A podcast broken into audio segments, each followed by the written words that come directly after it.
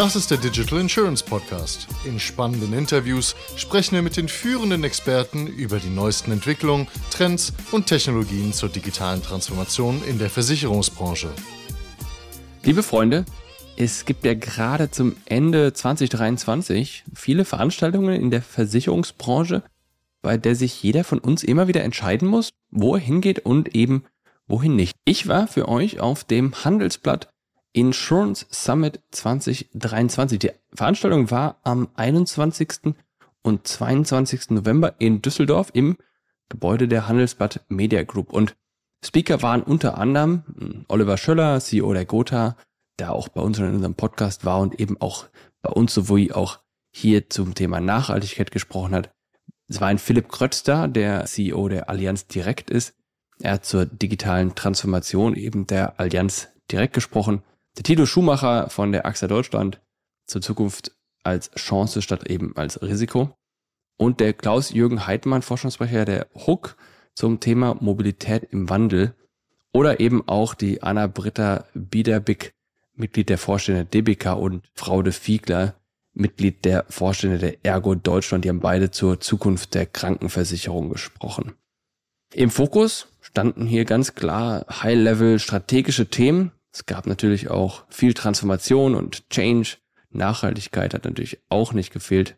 Und wenn ich nun diese Veranstaltung mit anderen vergleichen müsste, dann fällt mir ja einiges ein. Es war definitiv ein Fokus auf den Content und weniger ein Fokus auf Aussteller, wie es zum Beispiel bei der DKM der Fall ist. Ob man die DKM jetzt hier nennen kann, äh, kann sich Äpfel und Birnen miteinander vergleichen. Aber es war definitiv ein viel stärkerer Content-Fokus. Und das fand ich persönlich echt gut. Also nichtsdestotrotz waren natürlich auch ein paar Aussteller da. Red Hat war mit dabei.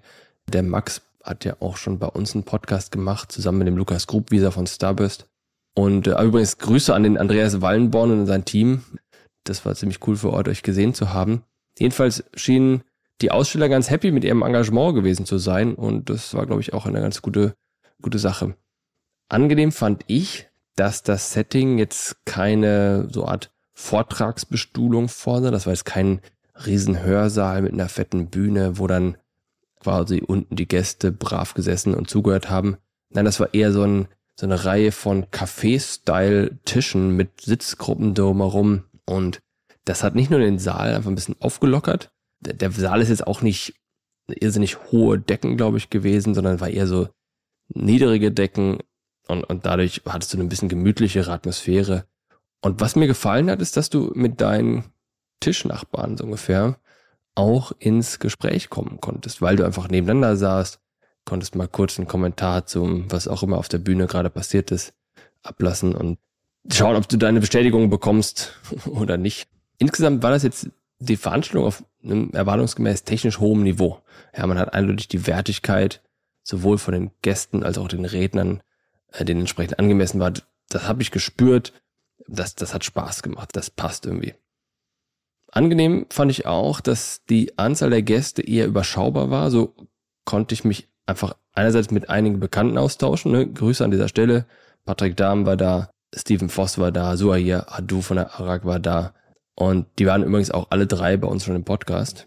Das fand ich echt klasse. Interessant war in meinen Augen konsequent und ehrlicherweise auch in sich hybride Ansatz. Der war in sich schlüssig ich hätte sowohl vor Ort teilnehmen können, als eben auch remote und, und beides hätte auf das jeweilige Medium mit einer hohen Qualität gepasst. Also die haben halt einen Livestream gemacht, du hattest dann so ein Online-Login. Ehrlicherweise war das kein Login. Ich meine, der, derjenige, der jetzt ein bisschen mal auf Veranstaltungen unterwegs war, der kennt das. So, vor Corona gab es das alles nicht. Mit und unmittelbar nach Corona kamen quasi die ganzen Softwarehersteller auf die Idee, alles klar, wir kopieren jetzt hier einfach LinkedIn. Und überraschenderweise hat das nicht funktioniert. Und du kannst jetzt nicht schon wieder irgendwie dich 25 Mal connecten und weiß der Teufel was. Und natürlich hier, die haben Swapcard benutzt.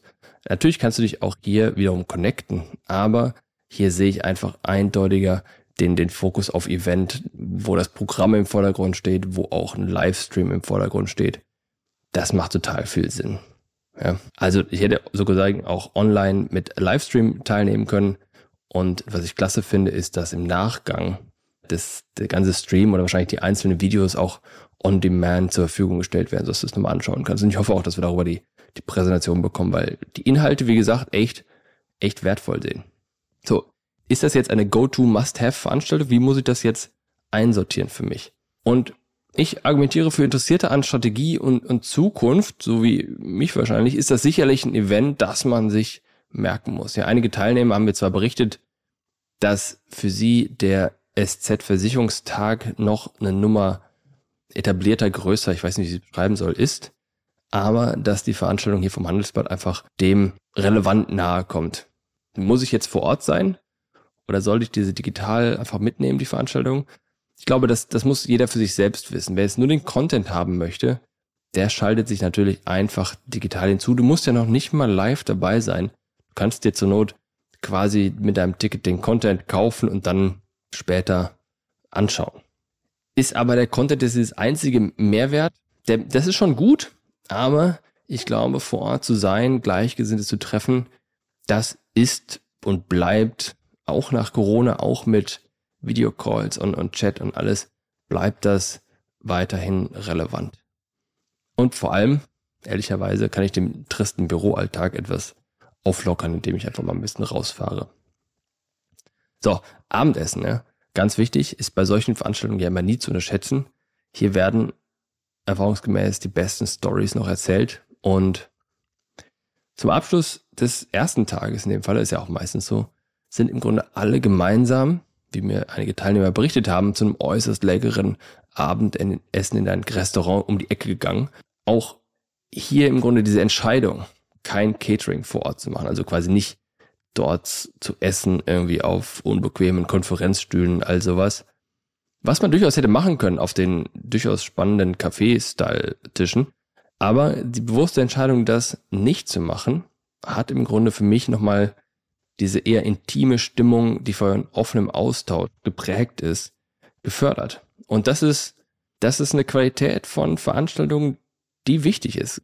Es macht, Quantität ist nicht das, was du willst. Du willst, also, wenn du jetzt unterwegs bist und ein Vertriebskonzept hast und, und quasi auf der Messe deine, deine Kunden findest und dort massiv verkaufen willst, okay, dann willst du vielleicht eher Quantität haben.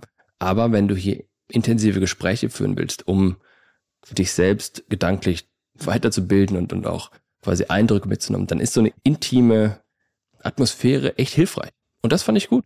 Das hat mir echt Spaß gemacht. Das fand ich sinnvoll. So, kommen jetzt die ganzen Big Shots von den Reden tagsüber zum Abendessen? Ja, eher nicht. Ja, hier treffen sich dann offensichtlich die Berater. Wenn ich zynisch sein möchte, dann, die sind halt froh, ne, noch ein gutes, kostenloses Essen mitzunehmen. Ich war ja auch mit dabei.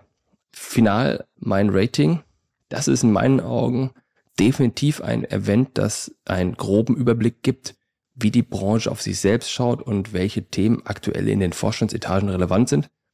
Wer das jetzt und einen intimen Austausch im kleinen Kreis sucht, der hier ist hier definitiv gut aufgehoben. Wer sich also aufschreiben möchte, die nächste Veranstaltung findet am 19. und 20. November 2024 statt.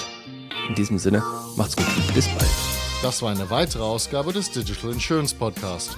Folge uns bei LinkedIn und lass eine Bewertung bei Apple, Spotify und Koda.